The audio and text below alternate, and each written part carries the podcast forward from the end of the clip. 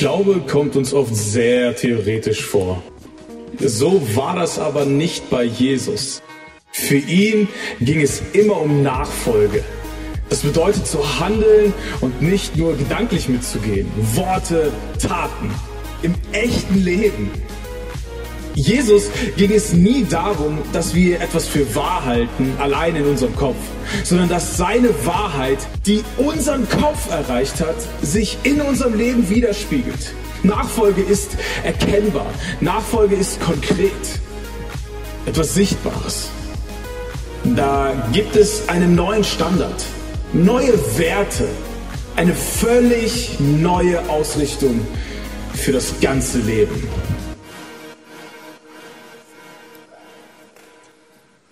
Jetzt aber konkret Nachfolge täglich leben heißt die neue Serie, in die wir heute einmal hineinstarten.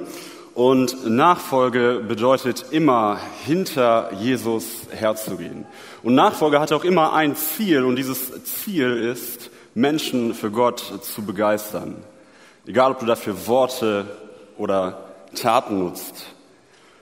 Und wenn wir in Sachen Nachfolge ganz im Sinne dieser Serie konkret werden wollen, dann heißt das auch, dass ich in meinem Leben genau hinschaue und keinen meiner Lebensbereiche von Nachfolge ausklammere. Es wäre scheinheilig, wenn ich morgens das Haus verlasse und auf der Arbeit der absolute Gutmensch bin und Liebe versprühe und dann komme ich nach Hause und habe keine Liebe mehr für meine Kinder übrig. Nachfolge meint, dass ich Nachfolge als Lebensstil betreibe, dass ich alle Bereiche in meinem Leben mit in diese Nachfolge hineinnehme. Und Jesus selbst wird häufig sehr konkret wenn es darum geht, was Nachfolge eigentlich heißt. Und genau darum geht es in dieser Serie. Das ist der Ausgangspunkt für uns. Wir wollen konkret werden. Wir wollen genau hinschauen in den Text und daraus göttliche Prinzipien für unseren Lebensstil herausholen. Und es gibt einen Moment, damit fangen wir heute an, da wird Jesus sehr konkret zu dem Thema Gott und Familie. Und er berichtet im Markus Kapitel 10 davon, wie er gerade wieder mit seinen Freunden, mit den Jüngern unterwegs ist. Er ist auf dem Weg nach Jerusalem und sie machen einen Zwischenstopp in Judäa und dort treffen sie auf eine Menschenansammlung. Sie treffen auf Menschen, die da sind, weil sie etwas von Jesus hören wollen, weil sie ihn treffen wollen. Und das ist erstmal nichts Erstaunliches, das passiert andauernd. Jesus ist das gewohnt. Und auch in diesem Moment, als aus dieser Menschenmenge Pharisäer heraustreten und auf Jesus zukommen und ihn persönlich ansprechen, auch das ist erstmal nichts Neues für Jesus. Jesus kennt diese Situation. Und wer sind diese Pharisäer? Diese Pharisäer, häufig sagen wir, das sind Schriftgelehrte, das ist irgendwie eine jüdische, religiöse Elite. Und was zeichnet diese Gruppe von Menschen aus? Es ist eine Gruppe von Menschen, die die Schrift, die die Tora sehr gut kennt. Es ist eine Gruppe, die sie fast auswendig kennt und die sehr penibel darauf achtet, wie diese Schrift im konkreten Leben, im Alltag gelebt wird, wie sie umgesetzt wird. Und als diese Pharisäer aus der Menge heraustreten, haben sie eine Frage an Jesus. Und sie stellen diese Frage und fragen Jesus, ist es einem Mann erlaubt, sich von seiner Frau zu scheiden? Und diese Frage, das ist ein bisschen eine Art Fangfrage. Sie wollen Jesus eigentlich mit dieser Frage in eine Falle locken. Sie hoffen, dass er quasi widersprüchlich auf diese Frage antwortet und sich irgendwie mit der Tora verzettelt und dass sie ihn wiederum dafür anklagen können und öffentlich zur Schau stellen können, was er dort von sich gibt. Aber Jesus durchblickt das natürlich relativ schnell und Jesus antwortet mit einer Gegenfrage und fragt zurück, was für eine Vorschrift hat euch Mose gegeben? Und hier ist es schon wichtig, genau hinzuschauen, denn Jesus sagt nicht, was hat Mose uns für ein Gebot, für ein Gesetz, für eine Vorschrift gegeben. Er sagt, welches Gebot hat er euch gegeben. Das heißt, schon hier mit dieser ersten Frage grenzt Jesus sich ein Stück weit von diesen Pharisäern ab. Warum er sich abgrenzt, werden wir gleich besser verstehen. Aber der Punkt ist, Jesus hat schon hier ziemlich genau im Blick, wer da vor ihm steht. Er weiß ziemlich genau, dass er in eine Falle laufen soll und was die Pharisäer mit dieser Frage beabsichtigen. Und genau deswegen schmeißt er ihnen dieses Stichwort hin und sagt etwas über Vorschriften, über Gebote, über Gesetze, weil er genau weiß, dass eben diese Pharisäer diese Gebote auswendig können. Und er weiß, wenn ich ihnen dieses Stichwort hinschmeiße, dann werden sie reagieren. Und das tun die Pharisäer und sagen zu Jesus, Mose hat erlaubt, eine Scheidungsurkunde auszustellen und dann die Frau vorzuschicken. Und ihr merkt schon, es ist eine Sache, so ein Gesetz auswendig wiedergeben zu können, das irgendwie verinnerlicht zu haben, aber es ist eine ganz andere Sache, auch den tieferen Sinn, der dahinter liegt, zu verstehen.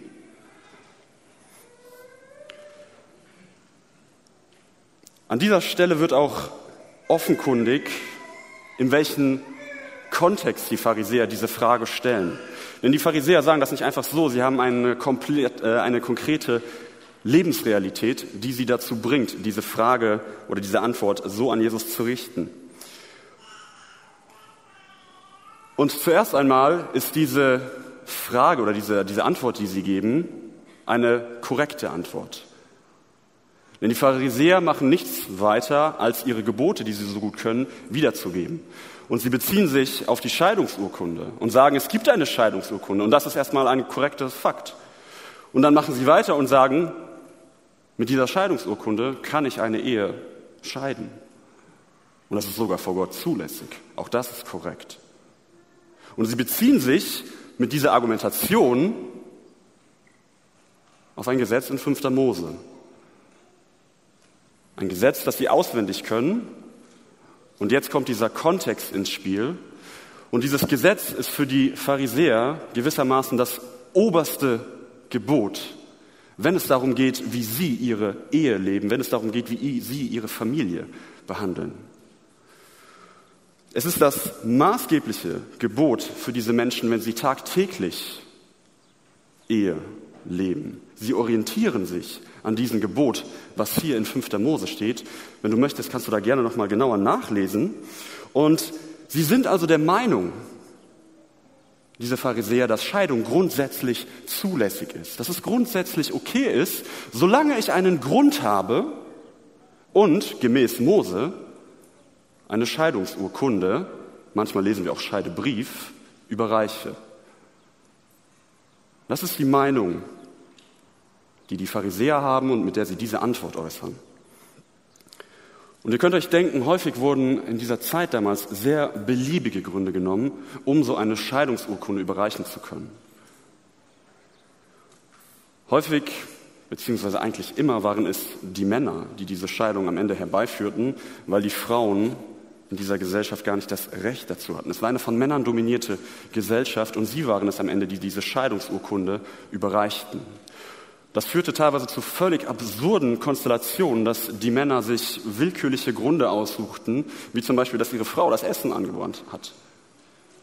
Und daraufhin diese Scheidungsurkunde überreichten, die Ehe schieden, sich eine neue Frau suchten, die in ihren Augen vielleicht jünger, besser, hübscher oder sonst irgendwas war, und diese Frau zur Frau nahmen.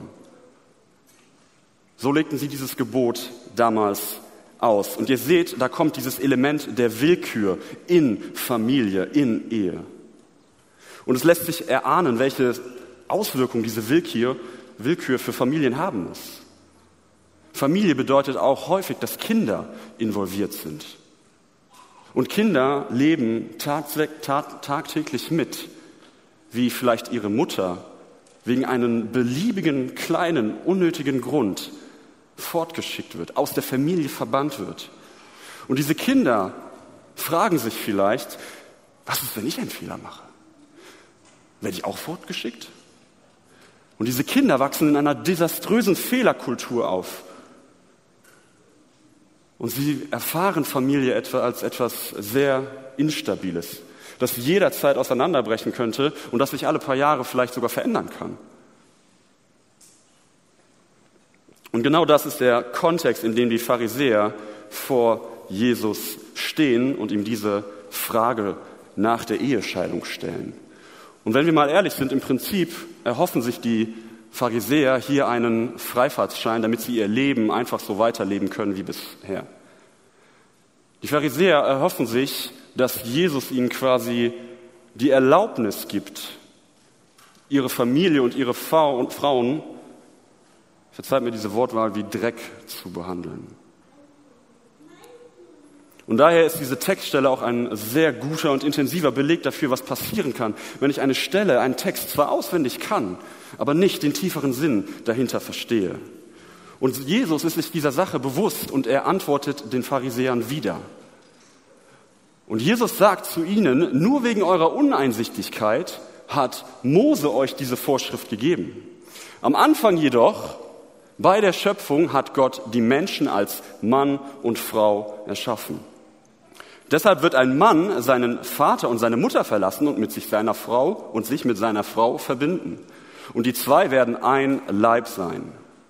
Sie sind also nicht mehr zwei, sondern sie sind ein Leib. Darum, was Gott zusammengefügt hat, das soll der Mensch nicht trennen. Und wenn du regelmäßig in dieser Kirche bist und den Predigten zuhörst, dann wird dir vielleicht etwas aufgefallen sein, dass wir sehr häufig vollziehen. Es ist ein Schritt zurück ein Schritt zurück an den Anfang zur Schöpfung. Und jetzt siehst du auch, woher wir diesen Schritt haben. Jesus wendet dasselbe Prinzip an. Er geht zurück zur Schöpfung und zitiert etwas aus dem Schöpfungsbericht, aus 1. Mose. Und indem Jesus diesen Schritt macht, zeigt er den Pharisäern etwas. Er sagt ihnen quasi, Leute, es ist total gut, dass ihr Gesetze, dass ihr den Text auswendig könnt dass ihr fünfter Mose auswendig könnt. Aber wisst ihr was? Es gibt etwas, das ist viel wichtiger. Es gibt etwas, das ist übergeordnet. Und das ist erster Mose. Und deswegen zitiert Jesus diese Stelle. Und wenn wir hier so häufig über Schöpfung, über den Anfang nachdenken, dann tun wir das nur, weil die Schöpfung der einzige Augenblick, der einzige Moment in der Menschheitsgeschichte ist, in dem die Welt quasi ein Stück weit perfekt war. Für eine kurze Zeit gab es dieses Paradies. Und dieses Paradies zeigt uns ein paar Dinge, wie Gott sie ursprünglich gemeint hatte. Und deswegen ist es so ein göttliches Prinzip für uns, zurück an diesen Anfang zu schauen, zu dieser Schöpfung und zu schauen, wie war es denn am Anfang? Was war denn Gottes Wille? Und Gottes Wille für Familie, das lesen wir hier, der war, dass eine Familie auf Dauer angelegt ist, dass eine Familie nicht auseinandergerissen wird. Gottes Wille war, dass alle Familienmitglieder in einer Familie Wärme und Zuneigung erfahren. Gottes Wille war, dass eine Familie etwas Konstantes ist, das nicht alle paar Jahre ausgetauscht wird. Wir lesen an dieser Stelle, Mann und Frau, die beiden sollen ein Leib werden. In manchen anderen Übersetzungen lesen wir auch diese Formulierung, die beiden sollen ein Fleisch werden. Häufig wird das auch irgendwie im sexuellen Kontext gedeutet, was auch richtig ist, aber wofür das auch steht, ist die Intensität dieser ehelichen Verbindung. Vorher gab es zwei Menschen, die voneinander unabhängig waren.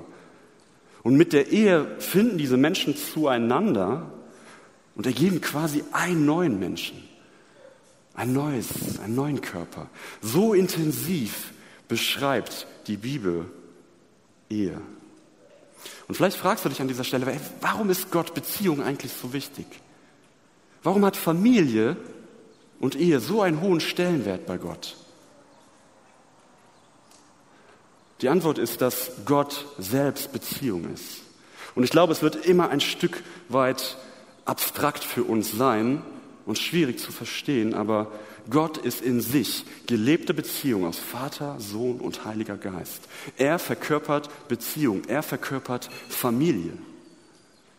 Und wenn er seine Beziehung zu uns beschreibt, dann kommt er häufig auf dieses Bild zurück. Und er beschreibt seine Beziehung zu uns als Ehe.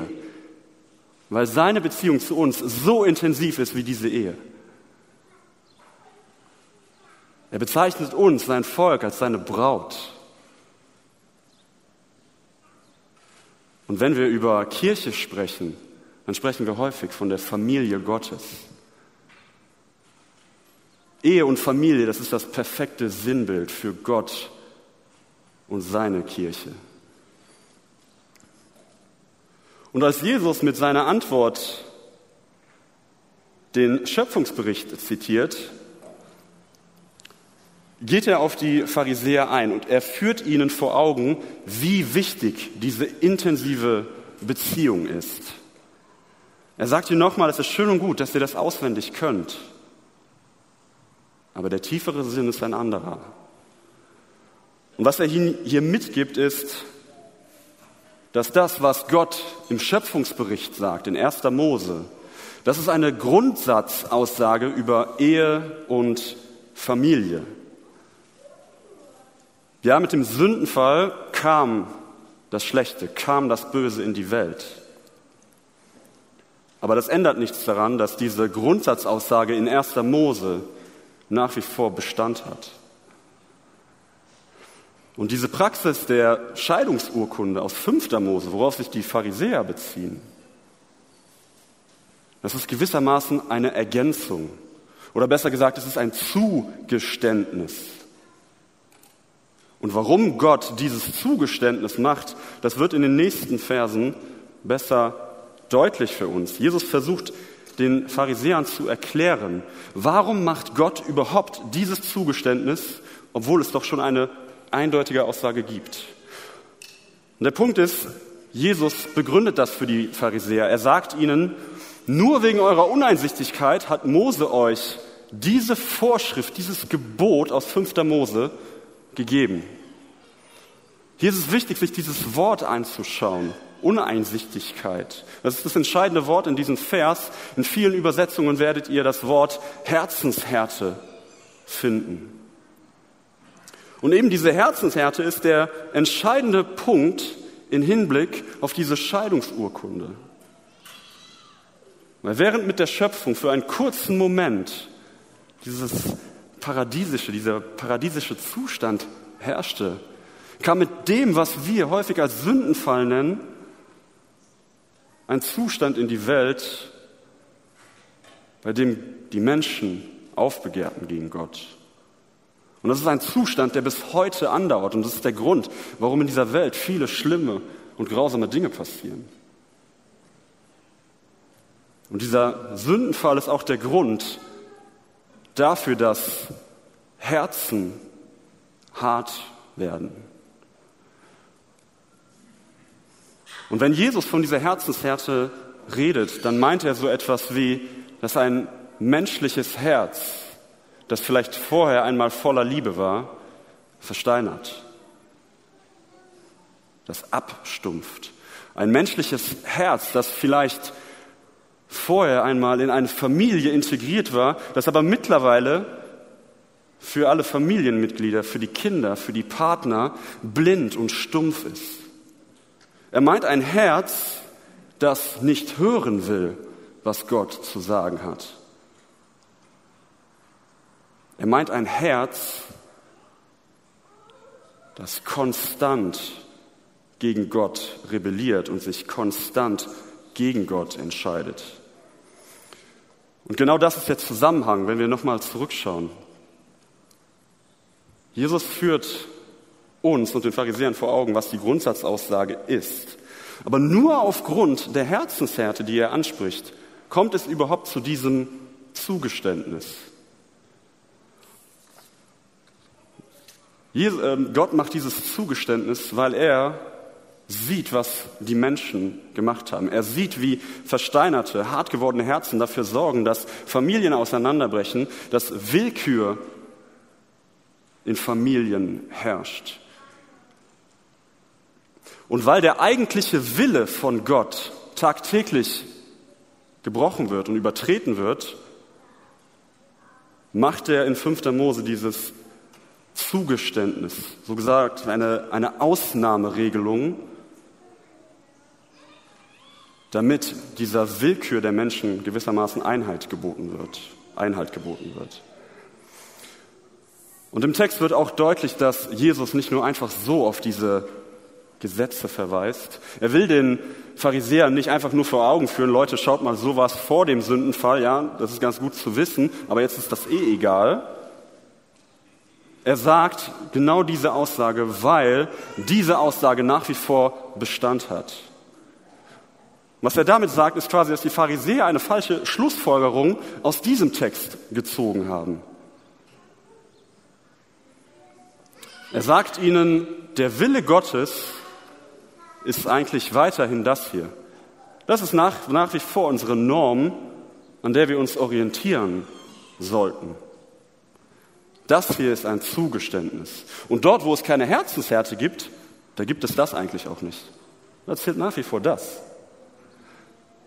Und das ist die Hierarchie, den, die Jesus hier den Pharisäern ganz klar vor Augen führt. Und Jesus bringt seine Argumentation gegenüber den Pharisäern auf den Punkt, indem er sagt, was Gott zusammengefügt hat, das soll der Mensch nicht trennen. Ausnahmeregelung ist dieses Geständnis, Zugeständnis der Herzenshärte. Und vielleicht fragen wir uns an dieser Stelle, warum eigentlich? Warum soll der Mensch nicht trennen, was Gott zusammengefügt hat? Es gibt zwei Punkte, die dabei wichtig sind. Der erste Punkt ist, bei einer möglichen Scheidung nimmst du dich selbst immer mit.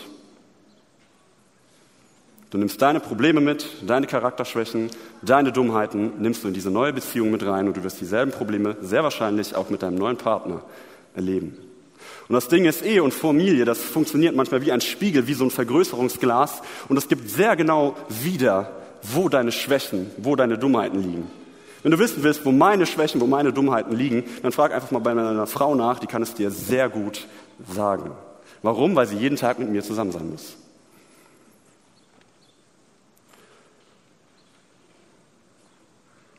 Der zweite Punkt ist, eine Ehe ist die intensivste Beziehung, die zwei Menschen miteinander eingehen können. Es gibt nichts, was an diese Intensität rankommt. Die Bibel bringt das ziemlich gut zum Ausdruck, indem sie das sagt an dieser Stelle, die Jesus da sagt, und sich mit seiner Frau verbinden. So beschreibt sie Ehe. An einer anderen Stelle, in einer anderen Übersetzung lesen wir, der Mann wird sich seiner Frau anhängen. Und dieses Wort, dieses Verbinden, dieses Anhängen, das ist ein Wort, das wird immer nur in einen einzigen Kontext genannt, nämlich wenn es um Dauerhaftigkeit geht. Wenn dieses Wort vorkommt, dann ist nicht beabsichtigt, dass es jemals wieder auseinandergeht. Das steckt hinter diesem Wort und wir könnten es sogar auch übersetzen mit kleben. Diese Verbindung ist so intensiv, dass diese Menschen, diese Ehepartner aneinander kleben. Und wenn wir dieses Kleben einmal verbildlichen wollen, dann könnt ihr euch vorstellen, dass dieses Blatt, das zusammengeklebt ist, diese beiden Personen repräsentiert und die von Gott zusammengefügt wurden, die aneinander geklebt wurden. Und wenn wir uns jetzt fragen, warum soll der Mensch das nicht trennen, was Gott zusammengebracht hat, dann werden wir sehr schnell sehen, dass etwas passiert, wenn ich es versuche.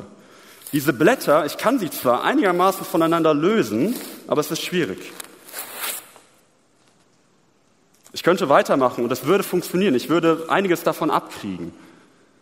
Was passiert? Nachher steht in eurer Akte irgendwo im Amt, steht ziemlich sauber drin, einfach geschieden. Aber der Punkt ist, dass es eher so aussieht. Diese zwei Menschen gehen auseinander und es bleiben Reste der Personen an dir kleben, weil diese Verbindung so intensiv ist. Es entstehen Risse, es geht etwas kaputt. Du kriegst es auseinander, ja, aber es geht dabei kaputt. Und als Jesus dann wieder mit seinen Freunden, mit den Jüngern zu Hause ist, da sind, die, äh, da sind die Jünger ziemlich verwundert über all das, was er gesagt hat. Sie sind ein bisschen perplex und sie fragen nochmal nach, Jesus, wie hast du das gemeint? Und er gibt ihnen noch eine kleine Ergänzung zu dem, was er vorher gesagt hat. Und er sagt ihnen, wer sich von seiner Frau scheidet und eine andere heiratet, begeht Ehebruch gegenüber seiner ersten Frau. Und jetzt kommt der wichtige Punkt. Er sagt, und auch Umgekehrt, wenn eine Frau sich von ihrem Mann scheidet und einen anderen heiratet, begeht sie Ehebruch. Jesus wird durch eine Sache ausgezeichnet. Er wird dadurch ausgezeichnet, dass er immer mit derselben liebevollen Haltung an die Menschen herantritt. Ihm ist es egal, wer da vor ihnen steht, egal ob das jetzt ein Bettler, ein Kranker, ein Lügner oder sonst wer ist. Er geht zu diesen Menschen mit derselben liebevollen Haltung, zu dem er sonst auch zu jedem Menschen geht. Und das ist der Hintergrund für diesen Vers, für diese Verse, weil dieser Vers in ganz besonderer Weise die Frau mit betont. Ich habe es eben angedeutet, die Frau war gesellschaftlich gesehen auf der untersten Stufe. Sie hatte keine Rechte, sie hatte keine Chancen. Sie war eigentlich nur der Spielball ihrer Männer. Sie musste sich meistens der Willkür beugen. Und selbst wenn die Frau schlecht behandelt wurde, selbst wenn Herzenshärte vorlag, wenn sie gewaltvoll behandelt wurde, wenn sie missbraucht wurde, dann hatte die Frau eigentlich nicht die Möglichkeit, von dieser Ausnahmeregelung Gebrauch zu machen. Dieses Recht wurde ihr einfach nicht gewährt von der Gesellschaft. Sie musste das ertragen. Sie hatte keinen Ausweg, auch mit ihren Kindern da rauszukommen. Und was macht Jesus hier? Er führt ihn wieder vor Augen, dass die Frau genau dieselben Rechte hat wie die Männer. Er führt ihn vor Augen, dass Frau und Mann gewissermaßen auf derselben Stufe stehen, dass sie auch im Kontext von Ehe dieselben Rechte haben, dass sie gleichwertige Partner sind, hier auch in Bezug auf Ehebruch. Gewissermaßen wertet er die Frau hier als eigenständige Person, so juristisch gesehen, auf. Und warum macht Jesus das? Auch hier schwingt wieder dieser moralische Orientierungskompass der Schöpfung für uns mit. Weil in der Schöpfung hat Gott gesagt, dass er den Menschen nach seinem Ebenbild geschaffen hat. Und das Ebenbild Gottes, das ist nicht der Mann. Das Ebenbild Gottes sind Mann und Frau. Und wenn Männer ihre Familien und Frauen wie Dreck behandeln, wenn sie sich an ihnen vergehen, dann vergehen sie sich gleichsam an Gott. Aber genauso andersrum. Wenn Frauen ihre Männer und Kinder wie Dreck behandeln und sich an ihnen vergehen, dann vergehen sie sich gleichsam an Gott. Und Jesus treibt diese Aufwertung der Familie, denn nichts anderes tut er hier, auf eine Spitze, als er sogar noch die Kinder mit reinnimmt. Die Kinder, ähnlich wie die Frauen, waren gesellschaftlich auf einer sehr unteren Stufe. Es ist diese berühmte Szene der Kindersegnung, in der die Kinder eigentlich ignoriert werden von den Jüngern, in denen sie weggeschickt werden sollen. Und Jesus sagt, nein, bring die zu mir. Die Kinder sind wertvoll und vollwertig. Ich will die genauso bei mir haben wie jeden anderen auch. Und dann segnete er sie. Und auch hier erfahren wir wieder eine Aufwertung dieser Familie, eine Aufwertung von jedem Familienmitglied, sei es nun Frau oder Kind oder Mann.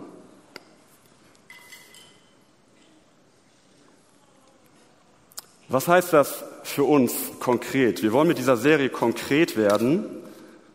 Aber mir ist es wichtig, an dieser Stelle zuerst einmal zu betonen, was das Ganze hier nicht heißt. Es geht bei diesem Thema, bei dieser Predigt nicht darum, mit dem Finger auf andere Menschen zu zeigen, auf Familienverhältnisse zu deuten und damit der Lupe drauf zu halten und zu sagen, schau mal, wie schlecht Sobald ich mit dem Finger auf andere Menschen zeige, zeigen vier Finger auf mich und die Sache wird verdammt schlecht für mich ausgehen. Sollte hier zu irgendeinem Zeitpunkt der Eindruck entstanden sein, dass es doch darum geht, dann bitte ich an dieser Stelle um Verzeihung, denn darum geht es definitiv nicht. Es geht hier auch nicht darum, dass wir hier einen Katalog aufstellen für Familien- und Scheiderecht. Familie und Scheidung und Ehe, das ist etwas sehr Sensibles, etwas sehr Individuelles. Und ich kenne keinen Menschen, der so einen Familienzerbruch durchgemacht hat und der danach gesagt hat, ja, es war super, das will ich nochmal. Ich kenne keinen Menschen, der diesen Schmerz genossen hat. Und es ist wenig hilfreich für Menschen, wenn sie zusätzlich zu diesem Schmerz noch auf Abweisung oder auf Kälte in ihrer Kirche stoßen. Es ist viel hilfreicher für diese Menschen, wenn wir mit offenen Armen da stehen und sie mit Liebe begrüßen. Vorbild dabei ist immer Jesus selbst. Jesus stand mal einer Ehebrecherin gegenüber und er sagte zu ihr, bitte mach das kein zweites Mal. Bitte sündige nicht mehr. Aber ich liebe dich. Es geht bei diesem Thema auch nicht darum, zu definieren, was genau Herzenshärte ist. Ich habe es gesagt, Herzenshärte ist ein ganz wichtiger Begriff in diesem Text. Es gibt keine finale Definition davon. Es ist schwierig, das genau zu definieren. Und auch hier sprechen wir über etwas sehr Individuelles, etwas sehr Sensibles.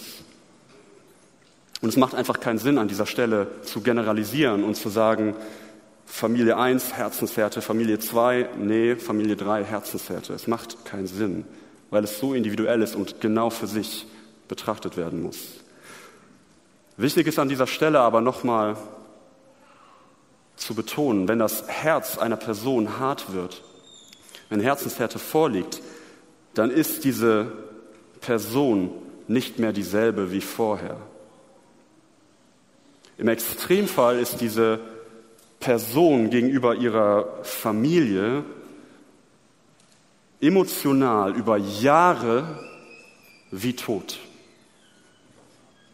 Im Extremfall ist diese Person über Jahre taub für das, was Gott eigentlich zu sagen hat. Und diese Herzenshärte ist unerträglich für die Menschen, die da durch müssen. Und es wird im schlimmsten Fall dazu führen, dass noch mehr Herzen in dieser Familie sterben. Und genau aus diesem Grund hat Gott diese Ausnahmeregel, die wir da gerade gesehen haben, geschaffen, weil er diese Qual für Menschen auch ein Stück weit ersparen will. Wenn wir uns jetzt aber noch mal ganz genau zum Abschluss anschauen, wo wird Jesus konkret? Was heißt das für uns? Dann gibt es ein paar göttliche Prinzipien, die wir für uns ableiten können, wo Gott, wo Jesus sehr konkret wird. Und das erste Prinzip ist, Gott liebt Familie. Familie funktioniert nach den Maßstäben Gottes am besten, wenn diese Familie auf Dauer füreinander ausgelegt ist und zusammenbleibt wenn da kein Zerbruch ist. Diese Familie funktioniert am besten, wenn es keine Person in dieser Familie gibt, die dominiert oder tyrannisiert oder sonst irgendwie runtergemacht werden, egal ob Mann, Frau oder Kind. Gott liebt Familie. Und es gibt ein zweites Prinzip, und dieses Prinzip ist, dass Gott einen ziemlich großen Plan hat. Und unser Leben soll glaubhaft machen, oder im Reihe der, wenn wir jetzt in der Serie bleiben, es soll konkret machen, dass es einen Gott gibt. Und die Art und Weise, wie wir unseren Partner lieben, die Art und Weise, wie wir unsere Kinder lieben und wie wir unsere Familien behandeln, das ist etwas, was für andere Menschen sichtbar ist. Und es ist wie ein Spiegel in denen diese Menschen schauen und erkennen können, wie Gott ist. Die Art, wie wir unsere Familie lieben, ist ein Hinweis für alle Menschen, dass Gott da ist und dass Gott selbst Liebe ist. Und Gott trägt uns auf, über unsere Familien, über unsere Ehen, seine Demut und seine Liebe sichtbar zu machen. Das heißt, deine Ehe und deine Familie spielt eine sehr große Rolle in Gottes Plan. Es gibt ein weiteres Prinzip, das hier deutlich wird, und das ist, Gottes Gesetze, wie wir sie so häufig nennen, sollen dich nicht einschränken. Sie sollen dich nicht klein machen, sie sollen dich nicht limitieren, sie sollen dich eigentlich frei machen. Gott sagt an keiner Stelle, dass du dich nicht scheiden kannst. Gott sagt, du sollst nicht, weil Gott ziemlich genau weiß, was passiert, wenn wir es tun. Gott weiß, welche, welcher Schmerz die Konsequenz einer Scheidung sein kann und deswegen sagt er, dass wir es nicht sollen.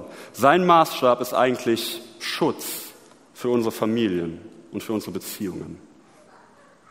Und es gibt einen letzten Punkt. Und dieser Punkt ist, dass Jesus seine Gemeinde mit voller Liebe behandelt hat. Und wir sollten in unserer Familie unsere Familie ebenso mit dieser Liebe behandeln. Und Grundlage für Jesus bei seiner Art und Weise, wie er Menschen behandelt, ist immer ein Bund Gott hat zahlreiche Bünde mit seinen Menschen, mit seinem Volk geschlossen, mit uns. Jesus hat diesen großartigen Bund mit uns geschlossen. Wir schließen Ehebünde. Es gibt Familienbünde. Und es gibt ein paar entscheidende Unterschiede, wenn wir uns einen Bund anschauen oder einen Vertrag. Ein Vertrag ist dafür da, dass deine Rechte geschützt werden. Er verringert deine Verantwortung. Ein Bund auf der anderen Seite ist dafür da, dass du Rechte abgibst. Er nimmt dich in die Pflicht. Ein Vertrag basiert auf Misstrauen, weil die beiden Parteien nicht glauben, dass es in der Zukunft gut aussehen wird. Ein Bund basiert auf Vertrauen und Verpflichtung. Ein Vertrag hat immer den eigenen Vorteil im Fokus und ein Bund hat immer den Vorteil des anderen im Fokus. Und deswegen ist das hier ein göttliches Prinzip, dass nicht das Ich, sondern das Du im Fokus steht, wenn es um Familie geht. Jesus selbst hat auch das wieder vorgelebt, denn er ist stets mit einer dienenden Haltung an die Menschen herangetreten. Jesus ist nicht hingegangen und lässt sich von den Menschen die Füße waschen, er hat selber den Menschen die Füße gewaschen. Jesus ging es nie um das Ich, es ging ihm immer um das Du. Und Ehe und Familie ist genauso keine Selbsterfüllung für mich. Es geht nicht darum, dass ich über meine Heirat, über meine Familie meine Wünsche erfülle. Es geht nicht darum, dass ich glücklich werde, dass ich geliebt werde. Es geht darum, dass ich meine Familie liebe. Es geht darum, dass ich meine Familie glücklich mache. Und es geht darum, dass ich meine Familie an ein Leben heranführe, mit dem sie Gott dienen. Und das ist das göttliche Prinzip für Familie. Und es hat nicht das Ich, sondern das Du im Fokus.